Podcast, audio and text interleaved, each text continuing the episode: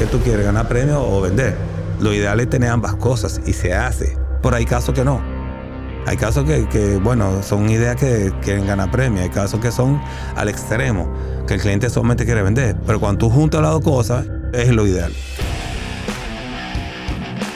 Archie López, director cinematográfico versátil y destacado, ha construido una carrera exitosa y reconocida a lo largo de más de 30 años. Creativo e innovador en la creación de campañas publicitarias memorables y películas populares. Su éxito y contribuciones lo han consolidado como una figura emblemática y reconocida en la cinematografía dominicana.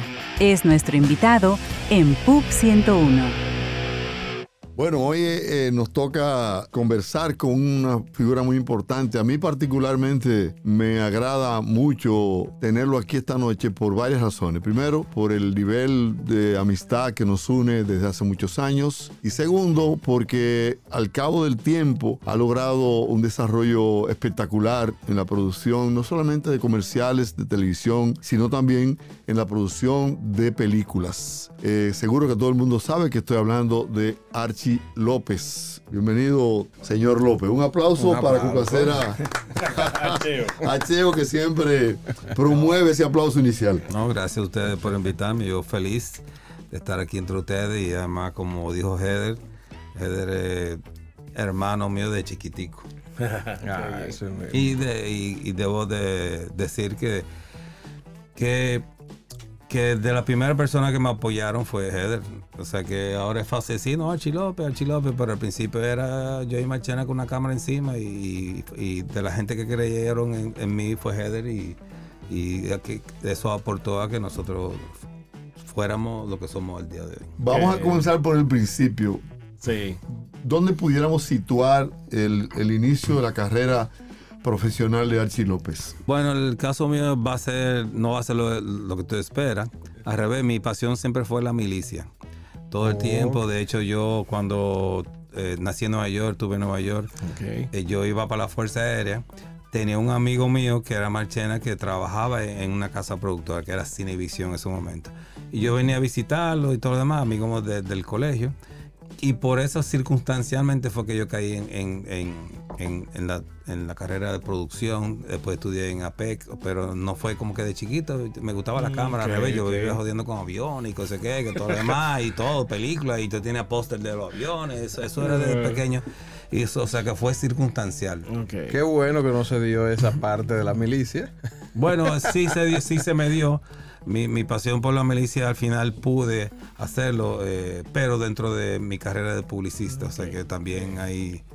Eh, ah, por eso ese, ese rigor a la hora de trabajar. Yo no tuve tanta experiencia trabajando con usted, no sé si, si se recuerda de mí, pero estoy un poquito eh, unas cuantas libras de más. Pero sí las veces que pudimos trabajar con, con, usted, siempre se decía, si tú quieres que algo se haga bien, habla con Archie.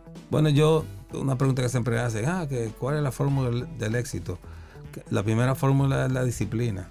O sea, primero hay que cumplir, hay que levantarse todos los días y a trabajar y cumplir. O sea, la disciplina creo que es fundamental para cualquier persona, cualquier artista, cualquier profesión, es imprescindible. Entonces eso creo que me ha ayudado obviamente a, mi carrera. Bueno, ya lo dijo, creo que podríamos signar el inicio de tu carrera profesional en Cinevisión. Sí. ¿En qué año, perdón? Bueno, esto una pusiste difícil. Yo creo que fue. Panamericana tiene 35 años. Eso debe ser. Esto estamos hablando de hace 40 años. Estamos hablando de hace 40 años. Yo entré como asistente de producción, o sea, asistente de Max Álvarez, que ahora trabaja conmigo. O sea, empecé, y empecé como asistente de producción porque yo tenía carro, no era porque yo tenía talento. él tiene carro, él tiene carro, como yo tenía carro, él podía dar bandazos, buscar una cosa ahí, una cosa allá, y así empezó realmente. O sea, que estamos hablando de, al principio de los 80. Sí. Ha navegado por, por los diferentes estadios de la, eh, en la historia de la producción, porque de lo análogo es correcto. De toda esa. Eh, Pero antes los de años 80.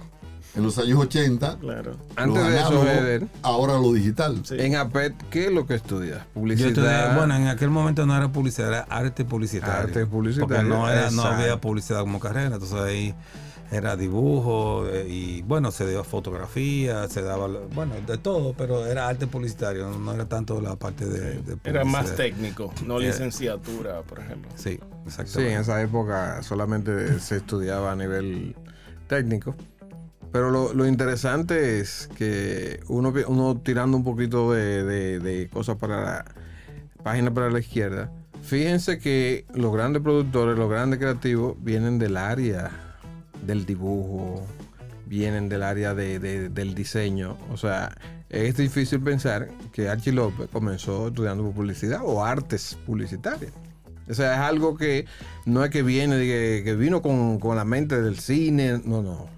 Viene de un área donde el lápiz primero se maneja y luego se realiza. Sí, siempre tuve pasión por la fotografía, lo mismo, un poquito de lo que tiene que ver con la parte de fotográfica siempre fue fue también mi pasión. Aproximadamente, H, como cuántos comerciales se ha, eh, han estado bajo la responsabilidad de producción tuya, contando desde Cinevisión al presente? Te puedo decir que hace 10 años, después de los mil comerciales, dejé de contar después de los mil comerciales. Dejamos de contar. Era más de mil comerciales me dijo, vamos a dejar eso ya. vamos a dejar eso ahí realmente. Lo, circunscribes en más de mil. Sí, está que ya eso se, dejó de hacer, pero sí. ¿Tienen algún tipo de preferencia en la producción de comerciales por algún estilo de comunicación?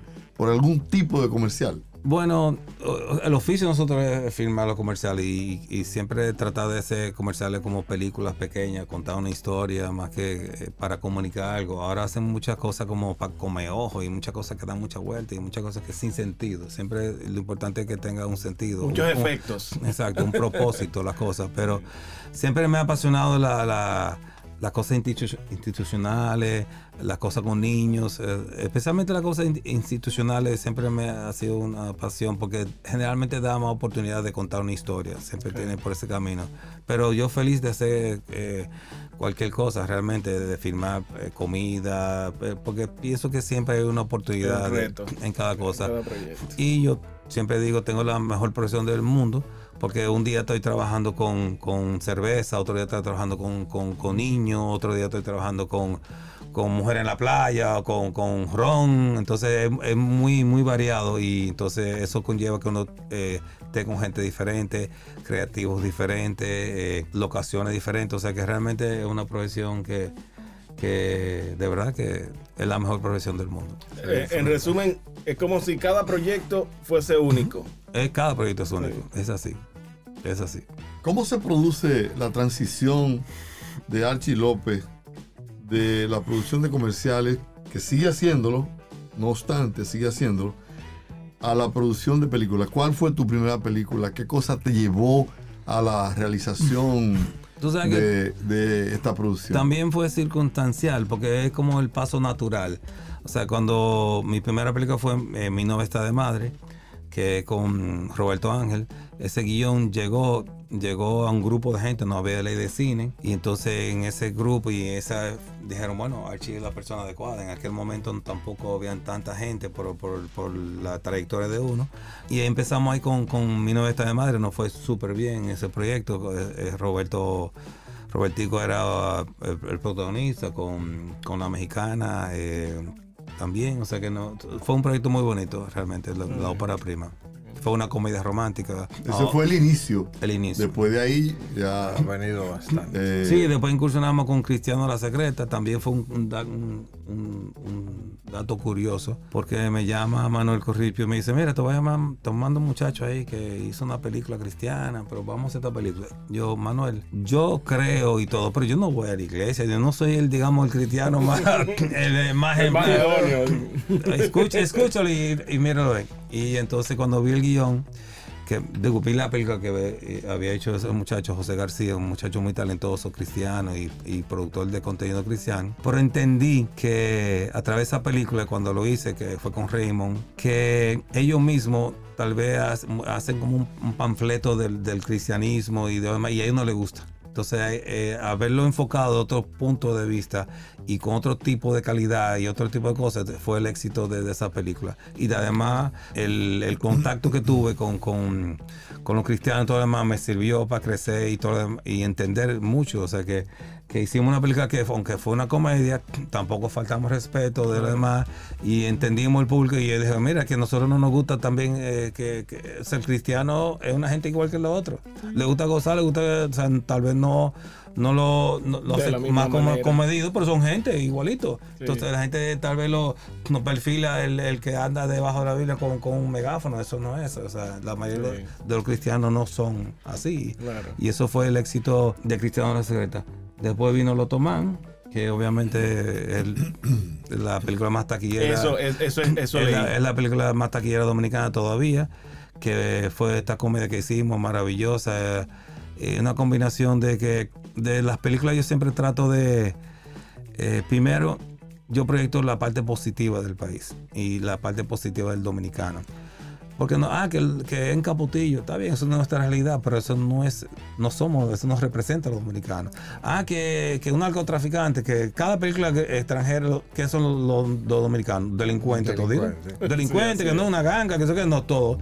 Entonces yo creo que el éxito de Lotoman fue su proyectar el dominicano que el que es. Trabajador. trabajador que se su cerveza, creativo, que, que, una gente familiar. Esos son, esos son los dominicanos realmente. Y eso conectó con el público, obviamente, esa historia y conllevó a hacer la segunda, la tercera parte.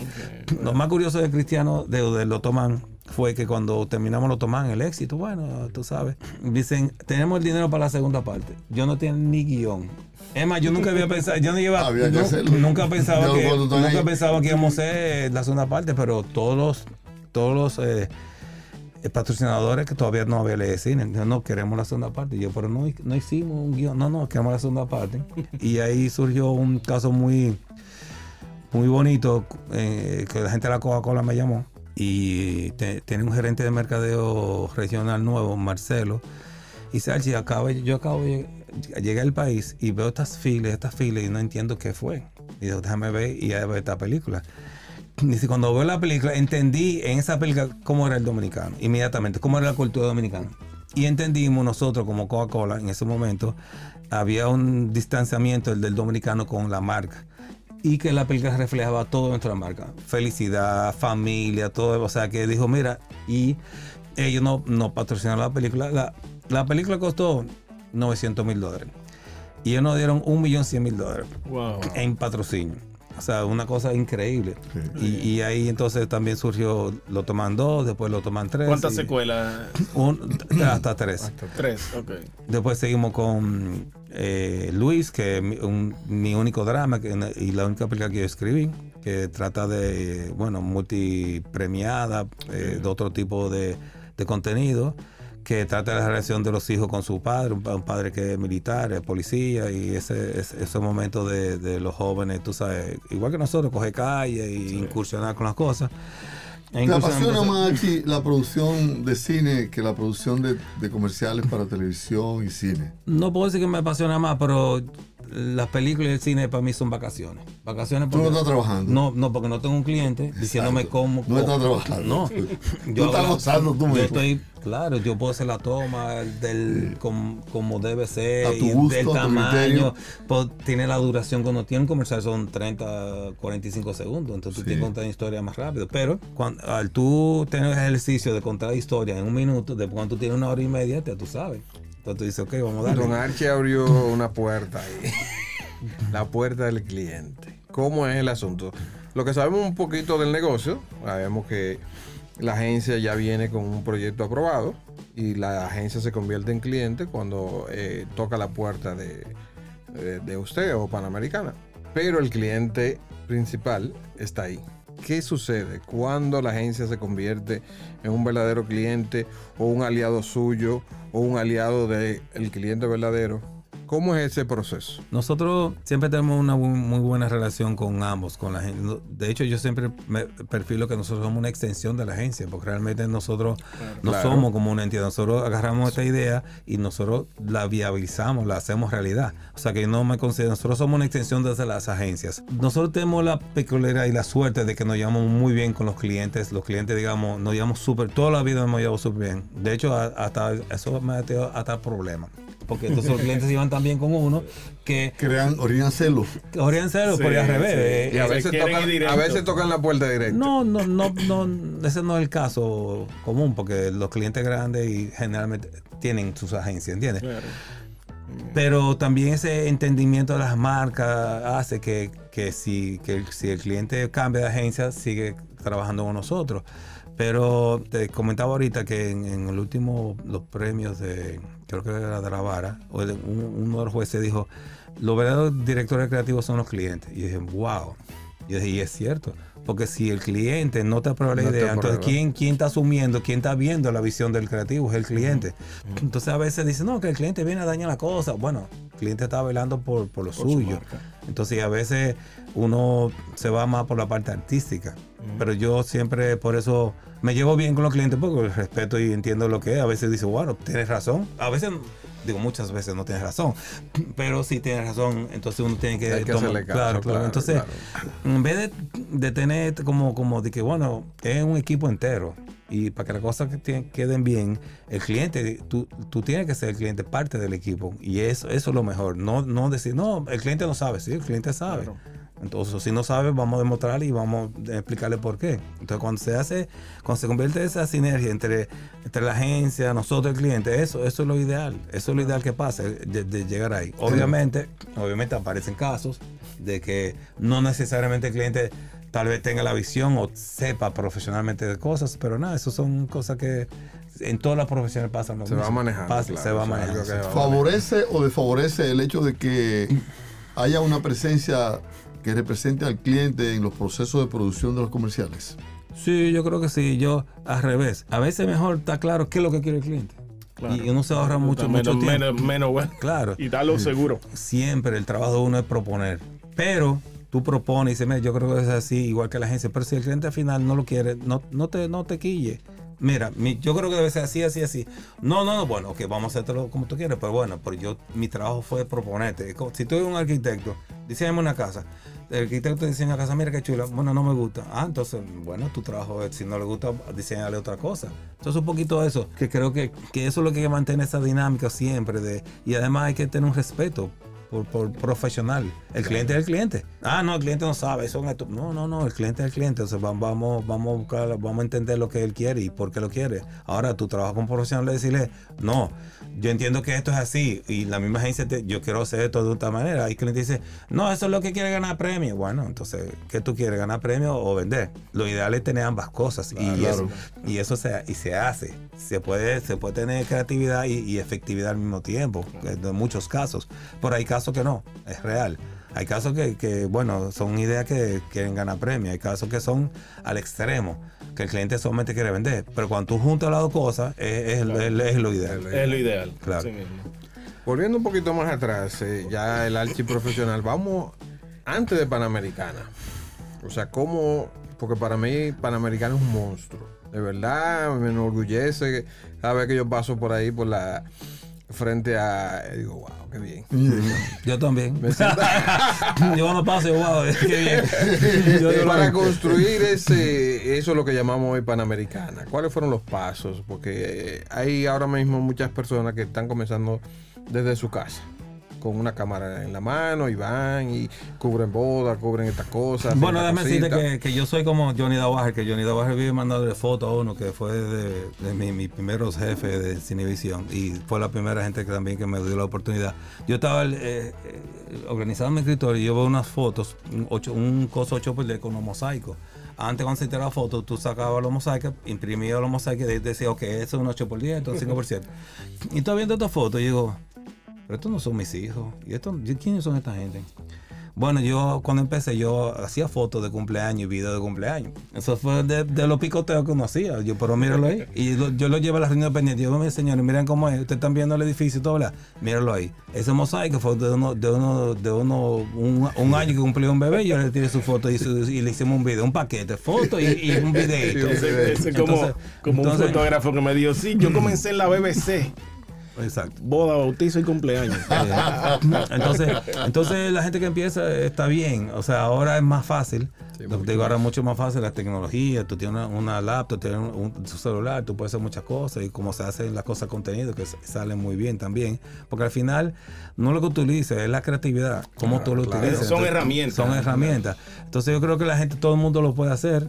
Eh, lo, lo que dije ahorita, lo importante es tener la disciplina para hacerlo. Y lo que te digo, si, si yo siempre digo, ahora tengo un eslogan que todo el mundo, ah, que love my job. Yo, mientras tú, te- mientras a ti te guste lo que tú haces, no te da, no te da, no te importa que, que te levantes a las 5 de la mañana, no te importa que sea domingo, no te importa que sea feriado. Mientras tú te apasiona lo que tú haces, siempre uno va a estar feliz. Entonces eso es, si no te gusta lo, lo que tú haces, no lo hagas mejor. Haz una cosa que te guste, porque eso es lo que va a hacer, tú no vas a estar aburrido, anda, de- voy a tener que trabajar un domingo. No, al revés. O no, mira, mira, hoy, hoy van a amanecer filmando. O se fue así, sin No, criterio. van a ni- amanecer filmando Sí. y nada, pero si tú vas con esa, con esa pena y decir, wow, voy a tener que amanecer, qué vaina, entonces ya lo va a hacer, no lo va a hacer bien.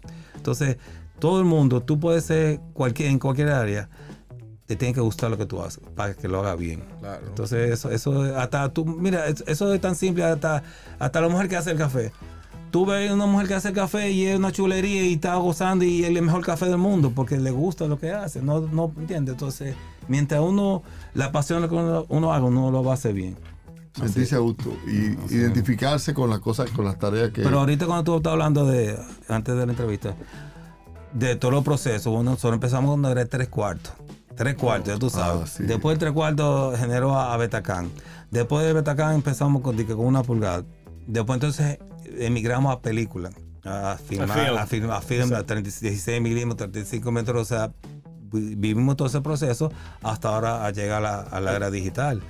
Y, y- y el, el- el- en el proceso de, de- de la época del film, recuerdo que era un show porque no se revelaba localmente, había que viajar. Había que viajar, claro. Era, la parte digital obviamente tenía muchas ventajas. O sea, antes tú hacías tres tomas porque se- era una lata de película. Entonces, dos latas de película, Mm, cada lata era un dineral. Entonces, tú hacías tres tomas y al principio tú no tenías monitor. Tú confiabas con- en el, En el ojo. en de- el ojo del fotógrafo. La Wow. tenemos, sí la tenemos. Ya, eso era así. ¿Entiendes? Y el cliente, o sea, era así. Y los tiempos, los tiempos, ¿cómo era? Y si se No. fue fuera de foco, lo que tú no, no, no, es un trabajo muy, muy, check de que era muy, era muy- una era- habilidad, no, ¿eh? era un- una, una, una cosa artesana que se hacía, Sí. pero eso te llevaba a una profesionalismo, Claro. ¿entiendes? Ahora, repite la toma 20 veces, no, entonces hacía tres tomas. ¿Entiendes? Porque eso es lo que había. Entonces, eso hacía que la gente fuera mejor. Pero la parte digital te da esa ventaja. Lo mismo, tú puedes repetirlo más, puedes hacer otras cosas, tienes control y, y lo demás. Pero, pero bebé, poder vivir esa, esa, toda esa etapa es realmente eh, muy, muy gratificante. O sea, que uno puede ver eh, y uno puede decir, yo filmé en película. Mi primera película fueron en película. O sea, eh, mi novia está de madre y Cristiano Secreta fueron en película que yo la filmé. Después empezó la parte digital, ¿entiendes? Pero no, no mucha gente puede decir eso, ¿entiendes? Eh, no puedo de- olvidar una época y me río cuando estoy escuchando a Archie narrar toda esa, esa trayectoria. Me acuerdo, en los años 80 estábamos haciendo un comercial para un jabón de baño. Era aproximadamente las 2 de la mañana. En el estudio estaba muy frío. La brega que nos dio a nosotros para poder conseguir que la modelo, ¿te acuerdas? Sí. Y los efectos que logramos manuales, como si fueran cayendo eh, rosas sobre la, la modelo, pero Ay, mi madre. ahí lo truqueamos, pero... ¿Qui- ¿Quién se puso arriba? Ah, ¡Mon, mon, mon! Tira, tira, pétalo. Sí. Sí. Óyeme, No, y creo que lo más bonito de esta profesión y que eso es como el- un pitch y un catcher. O sea, cuando tú te compenetras con, con un creativo o con, con un cliente, es eso. O sea, que ya no hay. Tú, no, fluye tú, tú, tú cosa, te ¿no? miras y ya tú sabes por dónde viene Sí. la bola. Tú no tienes que decir, mira, te voy a tirar un strike, te voy a tirar. No, no. Entonces, eh, eh, por eso mis amigos son todos mis amigos como Heather. O sea, todos todo son, son clientes míos porque al final de la vida es- esto es lo, lo que yo he tenido. Entonces, Claro. ¿quién es mi amigo? Los del colegio no son Heder, que Freddy, que sé qué, que Rodolfo, que, que toda esta gente que a tra- Guillermo ha estado mi vida entera, hemos estado juntos. ¿entiendes? Y, y estas cosas cuando tú creas juntos es, es una, es una cosa única. Es una cosa importante en el caso de productores de la, de la, de la estatura de Archie, es que regularmente cuando tú le llevas una idea para comenzar el proceso, siempre te la enriquecen. Sí, correcto. Siempre te le ponen esa parte dulce a la producción y eso es porque se compenetran. No se limitan a aceptar lo que le lleva el creativo y textualmente plasmarlo, sino que también le suman, le aportan, enriquecen las ideas. No, y ahora es fácil, porque ahora los muchachos así se meten en YouTube para comerciales de que eso que pa, eso, por antes no, papito. Una a- referencia. antes era ahí, era ahí. ahora es un flyer que echen, que no, unos comerciales, pongo con el comercial y te presentan la cosa y lo-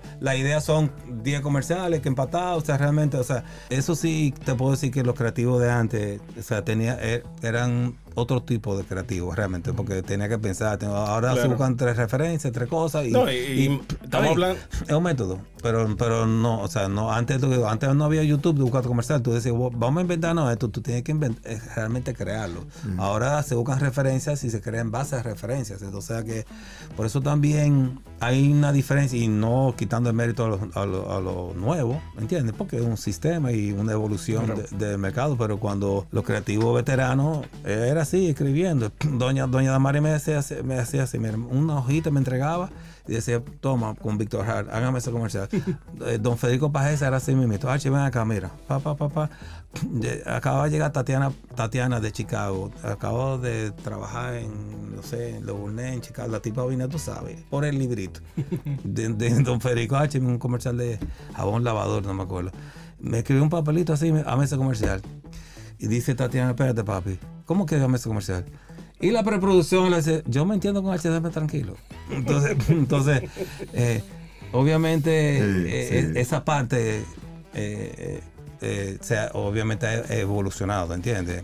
Lo que quería agregar era que en esa época se usaban los storyboards. Claro. O sea, claro. había que tener además un dibujante que te plasmara esa ahora, historia y ahora yo, narrativa. ahora yo todavía hago shooting board, que es un storyboard. Ok. O sea, un storyboard dibujado eh, que yo hago porque es una buena referencia para todo el mundo. e incluso para el entendimiento de. voy- oh, si tú no llevas un storyboard antes, el cliente no lo entendía. Y Ese- esos muñecos. no, eso No, no, lo a- entendía. había que ser un genio Claro. presentando. Ahora yo verdad. hago un shooting board, después de que hago la idea, hago un- dos dibujos de más o menos cómo va a quedar la pieza. Pero sí, eh, eso todavía. Recuerdo que eh, cuando comenzó la era digital se usaba mucho algo que le decían animatic. Sí, claro. Sí, era como- Todavía, Sí. todavía. Todavía. Todavía. Ahora se usa mucho neumático. Son- sí. Y facilita, por lo menos, el Eh, entendimiento eh, para eh, los clientes. Exactamente. Como ahora, ayuda, ahora- ayuda. ayuda A realmente. la venta del proyecto y de sí, la sí, idea. sí, sí, eh, eso es un instrumento que se utiliza. sí. Podemos decir, es más fácil ahora que antes.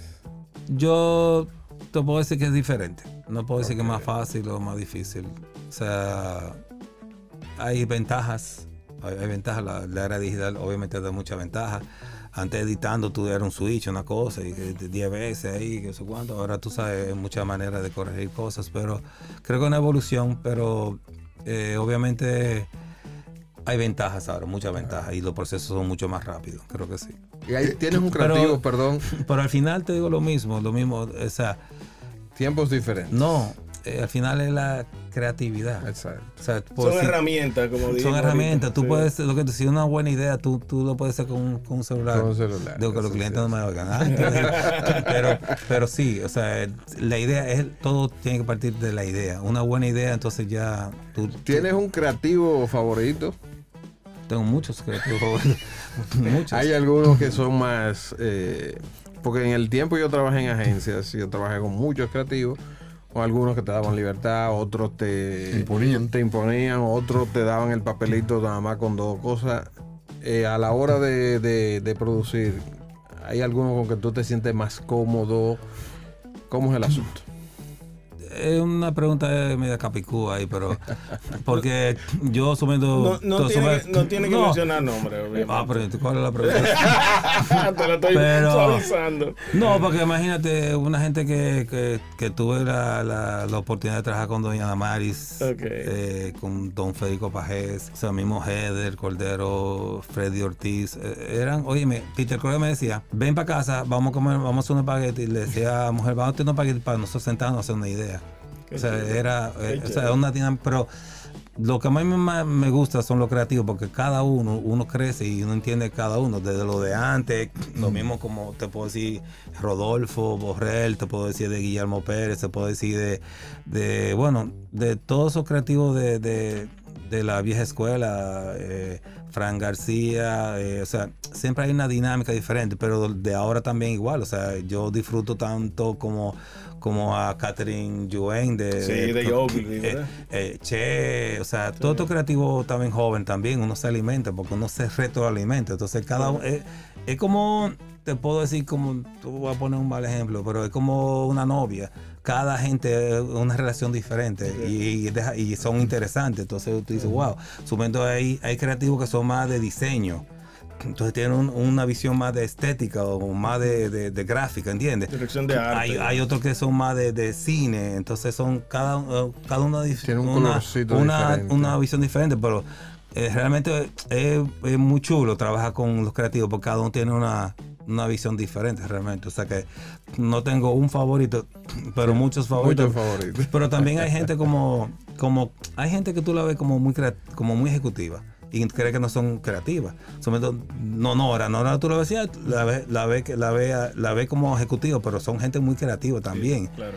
Que digamos que le ha tocado ahora, o sea, le ha tocado de la vida circunstancialmente, bueno, porque manejan, pero son gente muy creativa. Sí, Cuando- aportan. no, no, aportan claro que la- sí. No le, qui- una cosa no le quita a la otra, que no, lo, no, lo, ha- no lo hagan por una razón, pero lo mismo, el mismo, la misma teoría de que el cliente es el mejor director creativo, lo mismo. Si, si el dueño de la agencia no, no tiene esa visión, entonces tampoco pasan las cosas. pasan las cosas. La presencia de, de- de facilidades en los procesos de producción, indudablemente que yo entiendo son para los productores eh, fuente. Ahora, ¿qué, ¿qué tan importante es y qué tanto nutre la existencia, la preexistencia del pietaje de video, de cine para los productores? ¿Apelan a esos recursos para, digamos, imágenes que sean neutrales o por el contrario, tú rechazas esa posibilidad? No, no. O sea, nunca, creo que no, que son herramientas al revés. O sea, uno tiene que, mira, ahora hicimos una campaña de Jumbo que era basada en novelas y cosas, entonces nos fuimos a, nos fuimos a esa estética de novela. Exacto. Entonces, sí, depende de lo que, lo que uno quiera. O sea, los retro, que ya no es retro, porque Ya se ha usado tanto sí, esto y ya no es retro. sí, ya no. Pero, pero creo que, que sí, que siempre hay que estar abierto. Lo importante en esta profesión es siempre estar abierto. Y o sea, nunca puede como cerrarse. O sea, creo que eso es un poquito es importante. Archie, y sobre proyectos. ¿Tú tienes algunos proyectos que tú di- dices, mira, me encantó este proyecto? eh, por época, vamos, vamos a agruparlos. Eh, de tus proyectos de años atrás, ¿cuáles tú recuerdas con mucha alegría que te llenaron de... de- Yo voy a ayudar un poco ahí a, a Alchis. Bueno, ahora tú ahora reciente tuve una, una experiencia bonita que la campaña de Dominicano Soy, digo, eh, Ok. eh, que hice el la, grupo CCN, Ah, pero hice la original, la de Fernandito con Sí. de, de cervecería. Sí. Y ahora hicimos la versión, digamos, con Madeline, la versión de eh, con un homenaje a, a Fernandito y, Mm, y este himno que hicimos con, con, la- con los urbanos. Fue muy bonito porque eso fue como una campaña en su principio y hacer la campaña ahora fue, fue muy bonito. Fue muy bien. Pero muchas campañas que fueron emblemáticas, todas esas campañas de presidente de los Juegos Panamericanos, de Bonita, toda esa, toda esa campaña emblemática de, de, de presidente en aquella época siempre uno recuerda como con, con, con ese, con ese sentimiento, la campaña de Eres Humano también en aquel momento, o sea, muchas campañas. Ahora mismo disfruto mucho las campañas de Jumbo, porque, Sí, porque, porque le hemos creado junto con, obviamente con el cliente y con la agencia, le hemos creado un ADN totalmente Claro, diferente. Totalmente. diferente. Entonces, siempre uno disfruta, pero hay siempre casos eh, que siempre son especiales Esos comerciales de Orange para mí eran, también. o sea, por la visual, el- Sí. la comunicación, o sea, el mismo estilo de comunicación de Orange. Sí.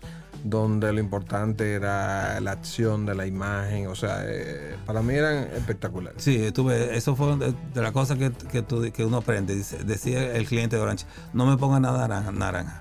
Somos Orange, pero no, no me pongan, yo no quiero decir que, que la ropa naranja, ni, ni naranja, ni nada. Cero cosas naranja. Entonces, ¿entiendes? Porque uno, uno piensa, que, ok, Orange, vamos a poner esto ahora. No. Entonces, a través de la vida uno va aprendiendo cosas, ¿entiendes? No, que no, lo obvio no debe ser, eh, lo- lo- siempre lo, lo obvio tal vez lo peor. Siempre hay que sorprender con algo. Yo, yo te comentaba una campaña que a mí me encantó, que fue la de la de Jumbo, justamente. Fue una campaña sobre el, el jipetón. a, a mí realmente Jumbo, regálame un jipetón.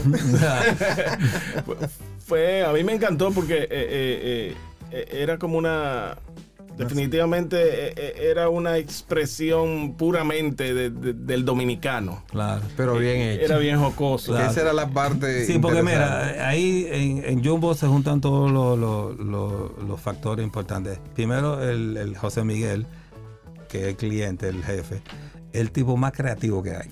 O sea, no, no, una cosa de verdad, una cosa, o sea, creativo, creativo de verdad. Entonces, y todo eso viene de él. O sea, todo eso viene de él. Eso no es que lo inventé, me lo inventé yo, se lo inventó la agencia. No, él fue que pautó eso. Y a partir de ahí dice, ok, denle para allá. Pero fue él, todo eso, toda esa comunicación de Jumbo fue Los conceptos. el primer concepto inicial fue él. De ahí para adelante, entonces, bueno, de- de- el Le equipo. siguieron, de, le siguieron, le siguieron Ya, después, viene la agencia, viene, viene gente Ok. del equipo de él, Madeline y todo demás. Y entonces, bueno, tú tienes esa oportunidad, pero lo mismo. ¿Quién es el director, el director creativo? Claro. José Miguel. No, y que de le da- para adelante, entonces te dice, Claro. ok, te, te dio la, la herramienta de para allá. Exacto. Que- Yo muy siempre le digo a los estudiantes que, que las ideas realmente no vienen de la agencia. O sea, vienen del cliente porque cuando el cliente sabe lo que quiere y da la pauta como en el brief de realmente de, de lo que quiere, es muy fácil trabajar. Bueno, es muy fácil, pero, la- Pero no, las no, ideas vienen obviamente. Sí, O de la sea, en el. La sentido, se encarga el de sentido del asunto de, No, de- yo de te- la idea es, o sea, si él no te da ese, esa, esa chispa, No, el apoyo, ese obviamente. apoyo, ese El asunto, Enseñarte el camino por Exacto. aquí. eh. sí, por ahí. Y que, que- que por tenga el atrevimiento de hacer cosas que no se han hecho. Pero siempre en la, en la vida uno encuentra creativos que siempre empujan y logran y lo demuestran, como Rodolfo, como Guillermo, como el Che, que como muchos, pero te puedo decir que eh, mismo Franz, o sea, a través de la vida, di- dicen, bueno, mira, eh, eh, tú quieres eso, pero déjame mostrarte lo que yo entiendo. Claro, y claro. cuando demuestran y funciona, dice, ok, entonces la ahí tú dices, ahí sí. O sea, no, no, no siempre es una creatividad complaciente, Mm, bien, no exacto. necesariamente, obviamente hay cosas que hay que hacer porque hay un, un- un objetivo.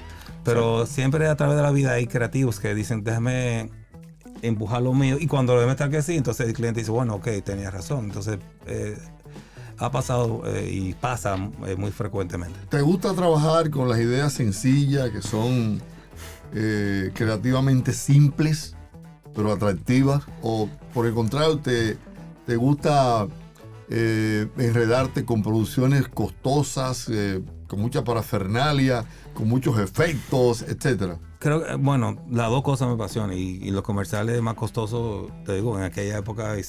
Y, cuando todo el efecto, la primera que se hicieron un efecto lo hice yo. Y siempre lo he hecho. Igual cuando hicimos los 10 millones de dominicanos que multiplicamos a la gente, eso nunca se había hecho. Fuimos a Vancouver a hacerlo. Y con el primer marciano, el primer todo, siempre fuimos los primeros. Siempre tiene la producción grande, tiene, tiene su. su su encanto, Sí. ¿entiendes? Pero las cosas simples me gustan, me gustan mucho porque también yo no, no necesariamente, yo entiendo que no necesariamente tú tienes que gastar una cantidad de dinero para comunicar algo, no necesariamente. Hay cosas que lo meritan. Y ahora que la comunicación es tan, tan rápido, o sea, antes tú Sí. hacías un comercial y duraba seis meses, ya un comercial un mes ya y se, y se Ese fue es un buen tema. Correcto. Ese es sí, un buen tema. sí. Entonces, ahí, está el punto de entender el cliente. Dice, Archie, si vos durar 15 días, no, yo no puedo gastar 10 millones de pesos, pues se va a durar 15 días, entonces tú tienes que entenderlo. Pero ahí, ahí viene la creatividad. Entonces tú, tienes, tú dices, ok, dile, dile a tu equipo, tengo una campaña, no, tengo una cosa de tres meses, ok, pero una cosa que dura 15 días, tú dices, ok, tú tienes que buscar un balance, decir, vamos a invertir una cantidad de dinero por una cosa que dura 15 días. Yo mismo eh, le, le digo a veces a los clientes, mira, este comercial de Navidad, del año pasado quedó chulísimo, úsalo otra vez. Dirían, ¿por qué, ¿por qué yo le digo eso? Si yo, a mí me conviene firmar otro anuncio de Navidad. Claro. Pero, digo, pero funcionó bien, eso duró 15 días, había usado otra vez. Y yo, y, y lo han hecho varias veces, y yo creo que sí funciona, ¿entiendes? Sí, el cliente te, te lo agradece. Sí, pero, obviamente. pero, pero eso es, eso es lo que la relación con clientes es esa, no, no, no, no necesariamente sacar beneficios, sino que, que, que, El aliado, el aliado. que es un, aliado, entonces creo que sí que es importante. Eh, yo he notado una tendencia en los trabajos creativos de estos tiempos, una tendencia que, que lleva a los creativos a pensar más en, en música urbana, en comerciales vivos, donde mucha gente se integra y bailando ritmos modernos. ¿Esas tendencias son saludables o por el contrario eh, opacan la presencia de las marcas? Bueno, tú, tú, tú dijiste la palabra clave, tendencia. Entonces hay cosas que obviamente, eh, todo, mira, todo lo, la maestría, que van, que esto, que lo, todas las cosas, una, una cosa que ves en España, todos dicen lo mismo. Lo primero que te dice, tú no eres el consumidor. Porque a ti no te gusta la música urbana, no significa que a tu consumidor no le guste. Entonces, si, si tu consumidor esa tendencia le gusta, entonces Hay bien. que montarse. O sea, hay que montarse. Sí, tú, tú tú no eres consumidor. Correcto. Eso, eso, eso es una cosa muy importante. ¿Quién es el consumidor? Tú eres el consumidor, tú no eres el consumidor necesariamente. Tú tienes que entender para quién tú haces. Y Sí. eso es lo mismo en la película. Dice, ¿la película es para mí o película para, para un público? Entonces ahí viene también, es- es- es- tú escoges. Somos de Luis, yo dije, esa es mi película. Ahora, Luis fueron 80 mil personas y los Tomán fueron 800 mil. Entonces está bien, las dos son mías, pero entonces ¿para quién es? Entonces un poquito, eso al final, lo que somos profesionales de comunicación, tú tienes que entender para qué tú estás haciendo algo. ¿Entienden? No sé, un poquito, de que eso a, a los jóvenes se pierde eso, se pierde un poquito de eso. Se olvida la gente que, que hace la- una cosa chula, está bien, pero cosas chulas que no, no, que no comunico lo que es, entonces no. no seguirá no- siendo más, eh, más Pero lo que, lo que ahorita la tendencia, siempre habrá cosas que no son de tendencia, que, que entonces funcionan en cualquier momento. O sea, hay comerciales que hicimos hace. Eh, comerciales que hice contigo hace 20 años, que tú lo pones y funciona igualito. Funciona, Funciona sí. igualito. Sí, Entonces, eso, no, sí. eso no, es una- no es una tendencia. Entonces, ahí que viene la diferencia. O, o, ah, la bachata, o ahora urbano. Urbano tal vez dure otro año más, o cinco años, o diez, no importa, ¿entiendes? Pero siempre va a haber eh, Las tendencias pasan. una tendencia para, y las modas pasan la también. moda. Seguirá siendo la comedia eh, el tipo de cine predilecto de los dominicanos y de los productores dominicanos. Bueno, yo entiendo que sí. A mí me encanta la comedia. Y el- lo que pasa es que el dominicano es muy creativo. Y el, el, el dominicano en sí es una gente alegre. Sí. Entonces yo, yo entiendo que, que aunque lo, no necesariamente los críticos y no, no dominicanos, o sea, los críticos hasta de Hollywood, o sea, las comedias no ganan mucho Oscar y nada por el estilo. ¿Entiendes? Sí. Pero cuando tú ves un drama, tú lo ves una vez. Una comedia tú la ves Te diez la veces. ves Es verdad. Es. Un drama, tú lo razón. ves, un drama tú lo ves con tu mujer, ahora una comedia tú lo ves con Sí, tu familia. Es verdad. Y tú ves, la, la tra- tú ves 10 veces la comedia, 10 veces la misma película, todo lo que pasa y te ríes igual. Te ríes igualito. ¿Entiendes? El drama ya tú sabes que mató a la gente y ya tú no lo ves dos veces. Entonces, la Incluso la- está pasando el, el control y de repente ¡pum! claro, entonces la comedia tiene eso que no tiene la, la- La- Pero a mí me encanta la, la comedia y el humor para la publicidad también. Eso, eso sí. Porque es una manera que creo que la gente no, no le desagrada. ¿Entiendes? Entonces hay que siempre. Yo soy pro comedia en, en todos los aspectos. Y además, todo el mundo pasa mucho trabajo todos los días en, en 20 mil cosas. Tú quieres llegar a ver un tigre matando gente. Sí, exacto. Tú quieres reírte Sí. o por- para mí, eso, eso para mí, obviamente. Y, y en el mundo vemos que las películas más taquilleras generalmente son comedias. Y ahora tú ves que Marvel, por Marvel mete su comedia, mete su, su Sí, sí, chiste sí, todo el tiempo. sí, es una combinación. Tú- toda esta película tú ves que tiene una combinación por, por eso mismo, ¿entiendes? Creo que, que esa parte de la comedia siempre va a ser mi... De hecho, Archie, el camino creativo que se apoya en la comedia eh, sigue siendo sigue siendo de mucha predilección para, para muchos creativos porque permite eh, realizar producciones simpáticas. Sí, pero cuando son empáticas, y- son empáticas y a la vez tu marca se convierte en Claro, eso. Una cosa que te digo, wow, que me- me- me- eso más allá de lo racional. La parte emocional es más importante Y que te va a marcar, te va a marcar Claro como que sí. consumidor. Eh, Claro que sí. Entonces, es bueno, voy a aprovechar ya que estamos hablando de la cuña, que, bueno, mi última película que sale ahora es eh, La Tercera Edad, que es una comedia también. O sea, que ahí tengo la combinación de la... ¿Y, y de qué se trata? ¿Puedes bueno, hacer algo la breve? tercera edad Cuquín con Roberto Salcedo, ya tú sabes. ay, ay, ay, o sea, ay, ay, unimos otra vez a Roberto Salcedo, que no había hecho bien. nada después que, de su- que incursionó en su parte política. Eh, de hecho, una historia que escribió Roberto Salcedo. Ah, Él me bien. llevó el guion y me encantó. Estos dos jóvenes eh, de edad que se en- entran a, a la universidad de la tercera edad a conquistar chicas. Pero las chicas son viudas, mujeres. Yo me imagino. Entonces ya tú Ah, sabes no, que, eso, que un es éxito es un garantizado. good, un good feeling comedy que estoy súper contento también. Ah. Entonces esta- estas producciones uno disfruta haciéndolas, que es lo más chulo. Igual que, el- que lo que te digo, uno disfruta haciéndolo y al final eso se, como dicen, como decía antes, se impregna en el negativo. O sea, cuando la gente todo el mundo está feliz y contento, eso, eso es lo que refleja después la- la- las películas. Me imagino que no hay mayor satisfacción que ir de incógnito a, a un, un cine X y cuando usted ve que está saliendo la gente riéndose, me imagino que, que se cumple lo que ya usted... Bueno, tú sabes que al principio, uno más novato, cuando hicimos Cristiano la Secreta, había un tapón. Entonces, yo siempre, me voy a Megacentro, que es como mi termómetro. Y había un taponazo en el puente. Y nosotros, toda esa gente van a ver la película. Pero cuando fuimos, entramos, la fila salía hasta, hasta, hasta la calle. Wow. Wow. Nosotros todavía la fila de la gente, y mira, esa es gente de la película. Y yo, Pero sí, esa es la gente de la película. Entonces, eso fue una cosa mágica porque en Cristiano la Secreta había una combinación de gente cristiana y del tigueraje, porque había como una dualidad Sí. de todo lo que está pasando. Y entonces tú veías la fila con, con gente así, cambiadita, con una Biblia bajo la mano y unos tigres con unos muchachones. ¡Ay, que acabó la película! Entonces fue una, fue una cosa, fue una cosa bonita y que, que pasó a, a través de eso, sí. Bueno, yo creo que Archie es el primer productor que, eh, que viene. No, bueno, tuvimos a Ah, bueno, yo no estaba ese día. Cuando Sí. vino eh, Elías- Elías perdón. Muñoz. Ah, no, Elías, Elías déjame decirte, bueno, aprovechar, es de, los, de, de mis papás de- del medio. O sea, cuando nosotros empezamos, empezamos, Machen y yo, que todavía éramos bien verdecitos, bien rookie, él decía, vengan para acá, para que ustedes vean cómo se firma de verdad. Y nos invitaba, íbamos ya al Wow, qué estudio, bien, qué bien, nos qué sentábamos bien. con dos sillitas ahí tranquilitos, para que ustedes vean cómo son las La producciones grandes. escuelita, la escuelita. No, no, era así. Qué Entonces nos sentábamos en una esquinita y venía Claudio y decía, ¿quiénes son esos? Entonces nosotros, no, Elías, no, Elías, Elías fue el que nos dejó.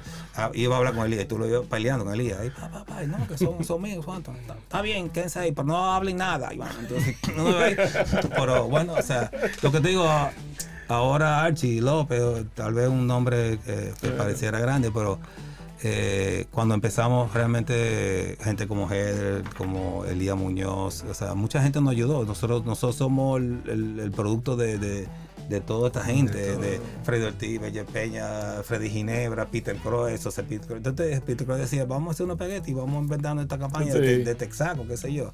Entonces, o sea, que eso es un poquito lo que somos nosotros. Qué bien. Bueno, muchísimas gracias, Archie. Creo que hemos hecho un recorrido interesante por, tu, Súper por tu- interesante. por tu historia, no solamente en materia de, eh, de producción de comerciales, sino también tu experiencia en el cine. Creo que la gente conoce un poquito más de, de tu carrera, de tus inicios y tu desarrollo, que ha sido evidente al cabo de los años. Gracias por el tiempo que nos ha dispensado y creo que con Archie ponemos punto final a esta presentación del día de hoy de PUT 101, el podcast. Este podcast ha sido producido por World Voices, bajo la conducción de Osiris Sosa, Gedel Cordero, José Luis Cabral y Reinaldo Infante. Para más información y contenidos de publicidad, visita pop101.do.